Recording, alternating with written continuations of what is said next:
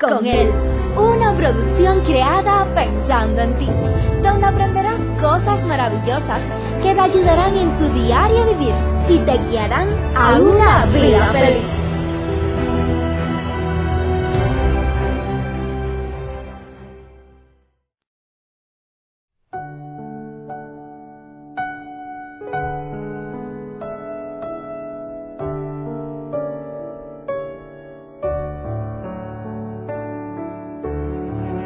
Cuando se habla de familia, cada uno de nosotros es posible que tenga muchas ideas similares, pero también tengamos ideas distintas.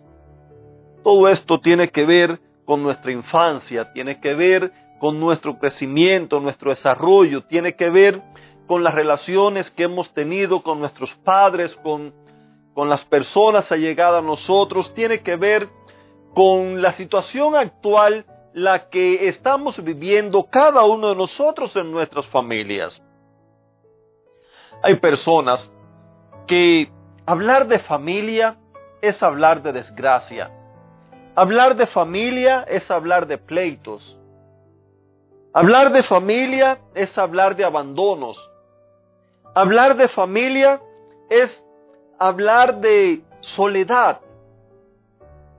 Hay otras personas que también hablar de familia es hablar de amor, es hablar de un nidito de amor, un lugar especial en su vida, en su corazón.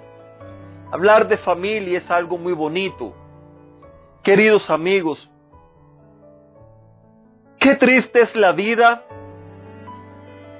al ver cómo cada cual toma su camino al ver cómo andamos por distintas direcciones, muchas ocasiones, buenos caminos, alegres, de felicidad, de prosperidad, de gozo, de unidad, de armonía, pero también otras veces de pleito, de rencor, división, odio, donde las cosas no funcionan bien. ¿Cuántas veces hemos presenciado escenarios en familia donde si nunca los hubiéramos visto tampoco los hubiéramos creído. En muchas ocasiones nos encontramos con familias que frente a la sociedad dan una bella imagen. Todo está perfecto, todo camina bien, todo es maravilla. Sin embargo, cuando los conoces un poquito más, cuando te adentras un poquito en la vida de ellos, te das cuenta que todo era una pura falsedad. Te das cuenta que no hay más que un nido vacío, que un hueco roto, donde no hay, no hay cimentación ninguna, donde lo que se vive no es la realidad, es fantasía.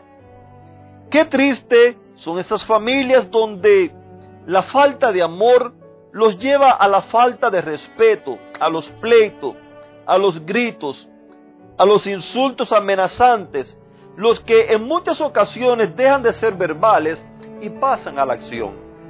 ¿Cuántas ocasiones escuchamos en distintos países cómo un pleito familiar termina en alguna muerte? Cómo los esposos se toman la atribución de quitarle la vida a las esposas. He escuchado de noticias, historias, donde el esposo y padre de familia, frente a sus propios hijos, le ha quitado la vida a su madre. Le ha quitado la vida a sus propios hijos.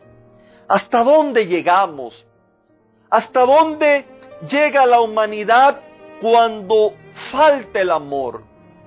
¿Será posible poder gozar de una relación llena de amor en las familias? Hoy le digo que sí. Hoy le digo que sí es posible. Y es posible que algunos de los que me puedan estar escuchando no tenga la dicha de poder gozar de una familia unida, de una familia feliz, de una linda familia. Es posible que en estos mismos momentos esté pasando por serios problemas. esté pensando quizás en abandonar su hogar, en abandonar su esposa, sus hijos, o su esposo y sus hijos, esté pensando aún más en quitarse la vida, por favor no lo hagas. Hay remedio, hay solución. ¿Sabías que la envidia es una emoción enfermiza que intoxica, que destruye nuestras, nuestras relaciones interpersonales, familiares y con quien nos relacionamos? Es por eso que necesitamos, necesitamos desesperadamente darle la oportunidad a Cristo Jesús. Necesitamos desesperadamente permitir que Él tome el control de nuestras vidas, que Él nos guíe, que Él nos dirija. Recuerde, queridos amigos, Dios es amor. Nadie puede dar lo que no tiene. Si no hay amor, si la familia está en pleito, si la familia es una familia tóxica, si la familia está en rencor, está en problemas, entonces necesitan a Dios, porque Dios es amor. Si la familia es una familia de esa que vive fingiendo delante de la sociedad, pero la realidad es una realidad hueca, vacía, sin sentido, necesitas a Dios, porque Dios es amor. Sabes que, como siempre le digo, en la Biblia nos encontramos de todas las cosas. La familia de José era una de esas familias donde la envidia como una poderosa pandemia había llegado a cabo un efecto destructivo en ellos.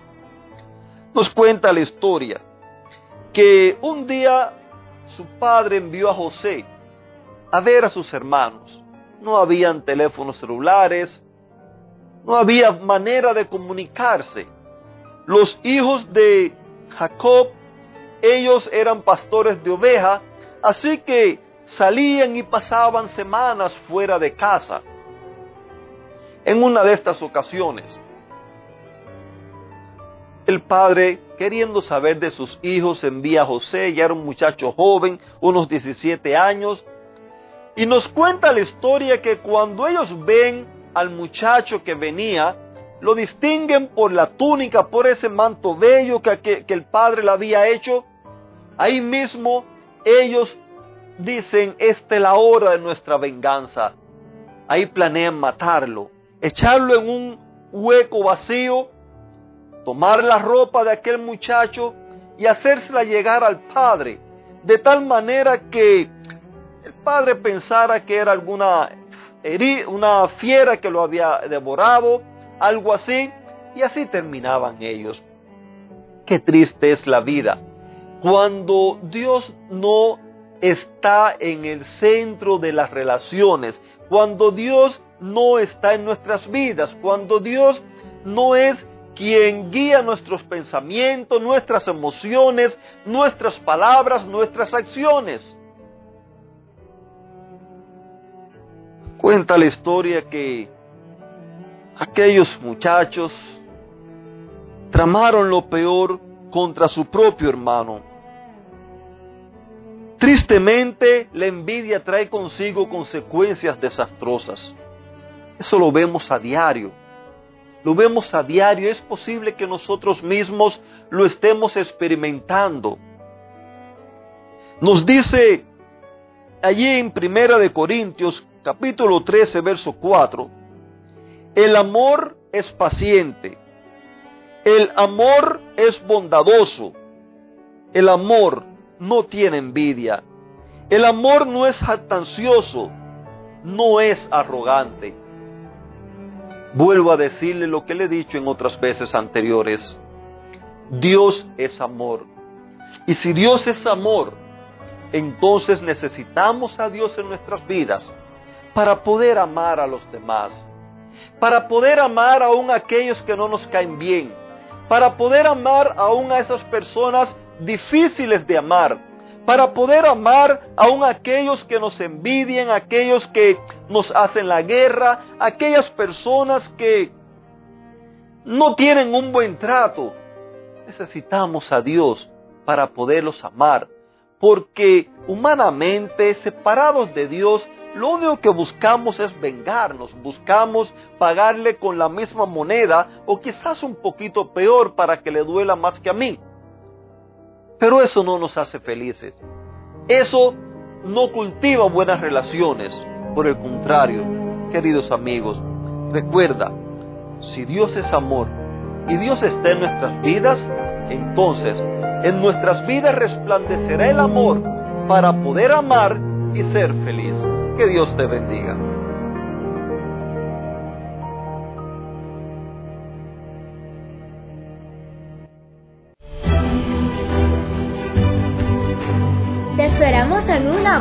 Recuerda que nos puedes encontrar en nuestras plataformas digitales iBox, Anchor y Facebook bajo el título Vívela con Él.